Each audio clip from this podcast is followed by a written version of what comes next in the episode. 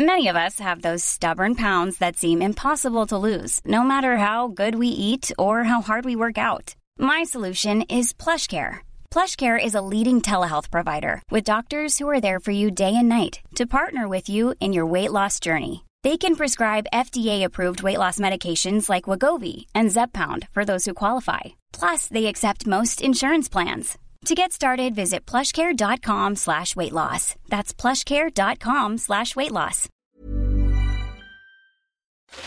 Mario Maldonado en Bitácora de Negocios. Cambiando de tema, este asunto polémico del Padrón Nacional de Usuarios de Telefonía Móvil que se aprobó en, la reforma a la Ley de Telecomunicaciones y Radiodifusión el año pasado y bueno, pues entró ya en funcionamiento este eh, asunto, lo, lo pasaron allí en el Congreso y ahora el Instituto Federal de Telecomunicaciones ayer votó en favor de promover una controversia constitucional contra este padrón de usuarios ante la Suprema Corte de Justicia de la Nación y ya veremos qué resuelve, pero para que nos cuente los detalles, saludo con mucho gusto al comisionado del IFT, Ramiro Camacho. ¿Cómo está, comisionado? Buenos días. Buenos días. Un gusto estar en tu programa. Igualmente, pues ayer se decidió de forma unánime en el, en el Pleno del IFT que se va a promover esta controversia constitucional con respecto al padrón de usuarios de telefonía móvil.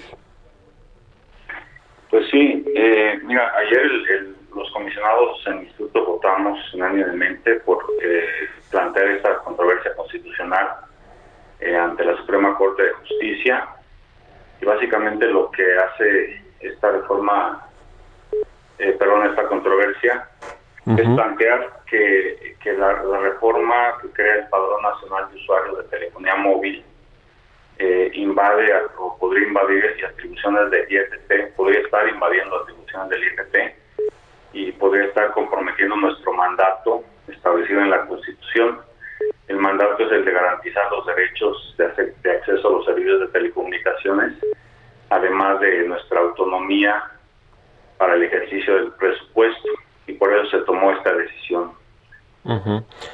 Eh, pues sí, había sido polémico por el tema de los datos biométricos, esta información que se solicita se comenzaría a solicitar a los usuarios de telefonía móvil a, través de los operadores telefónicos y bueno pues sería el IFT el encargado de administrar de gestionar toda esta inmensa base de datos de información de los de los usuarios eh, eh, de los usuarios mexicanos de los teléfonos móviles. Eh, yo creo que vaya la corte va va a definir en, en, el sentido de que pues sí efectivamente se están invadiendo estas facultades del IFT en, en términos de cómo se planteó esta reforma del padrón móvil.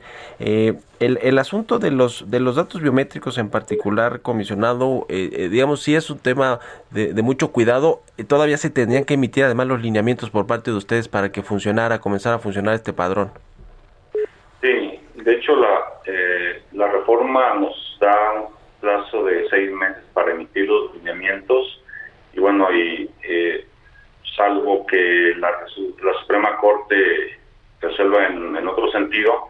Nosotros vamos a, estamos comenzando ya a, definir cuáles van a ser esos lineamientos eh, y la cuestión de los de los datos biométricos, por ejemplo, es una cuestión que la reforma deja abierta a que el instituto decida cuáles datos o cuál, cuál información es la que se debe de pedir, que las compañías telefónicas deberían de pedir.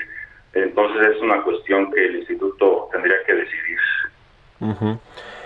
El, el, el, IFT tenía conocimiento, digamos, de esta intención de, incluir los datos biométricos en el padrón de usuarios de telefonía móvil cuando, cuando se estaba revisando esta reforma a la Ley Federal de Telecomunicaciones y Radiodifusión, comisionado?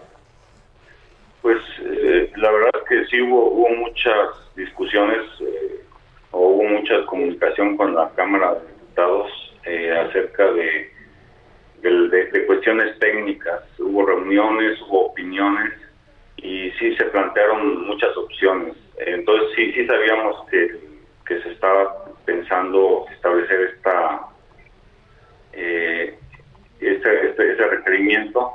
Ahora, una de las cuestiones que, el instituto eh, refirió a los diputados pues, fue la, el antiguo, la experiencia del antiguo ustedes saben, eh, fue una, un intento fallido de, establecer un registro de telecomunicaciones y bueno, a partir de ahí eh, los diputados decidieron eh, introducir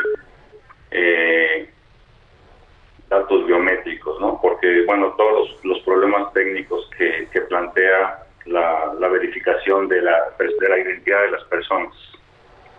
Sí, sí, sí, sí, efectivamente este Renault pues fracasó y además se filtraron los datos ahí en, en el mercado negro y, y los datos de, digamos, de las personas, de los usuarios de, de este que, estaban inscritos en este padrón y que bueno terminó pues siendo un fracaso auténticamente este este nuevo eh, padrón nacional de usuarios de telefonía móvil pues también apuntaba al fracaso. La verdad es que se, se veía muy complicado cuesta arriba que que pudiera funcionar y además de todo pues ya algunos usuarios eh, comenzaron a interponer estas eh, estos amparos y estas suspensiones eh, que se les otorgaron por parte de los jueces que, que bueno pues como dicen tienen su derecho los ciudadanos también de, de no querer proporcionar los datos a, un operador telefónico y, luego pues quién sabe qué iba a suceder con esa información.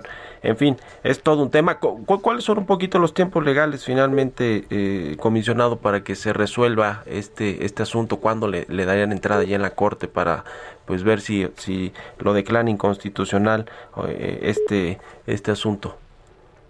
Pues eh, si la memoria no me falla, tenemos hasta el 28 de mayo para esta controversia.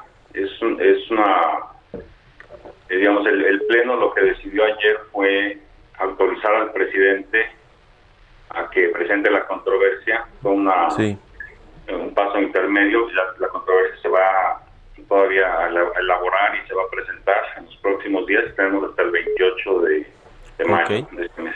Muy bien, pues estaremos dándole seguimiento a todo este tema que ha sido polémico y que ha llamado mucho, mucho la atención de los usuarios de telefonía móvil. Gracias, eh, comisionado Ramiro Camacho, por haber tomado la entrevista y muy buenos días. Gracias, buenos días, un gusto estar contigo. Hasta luego, comisionado del IFT.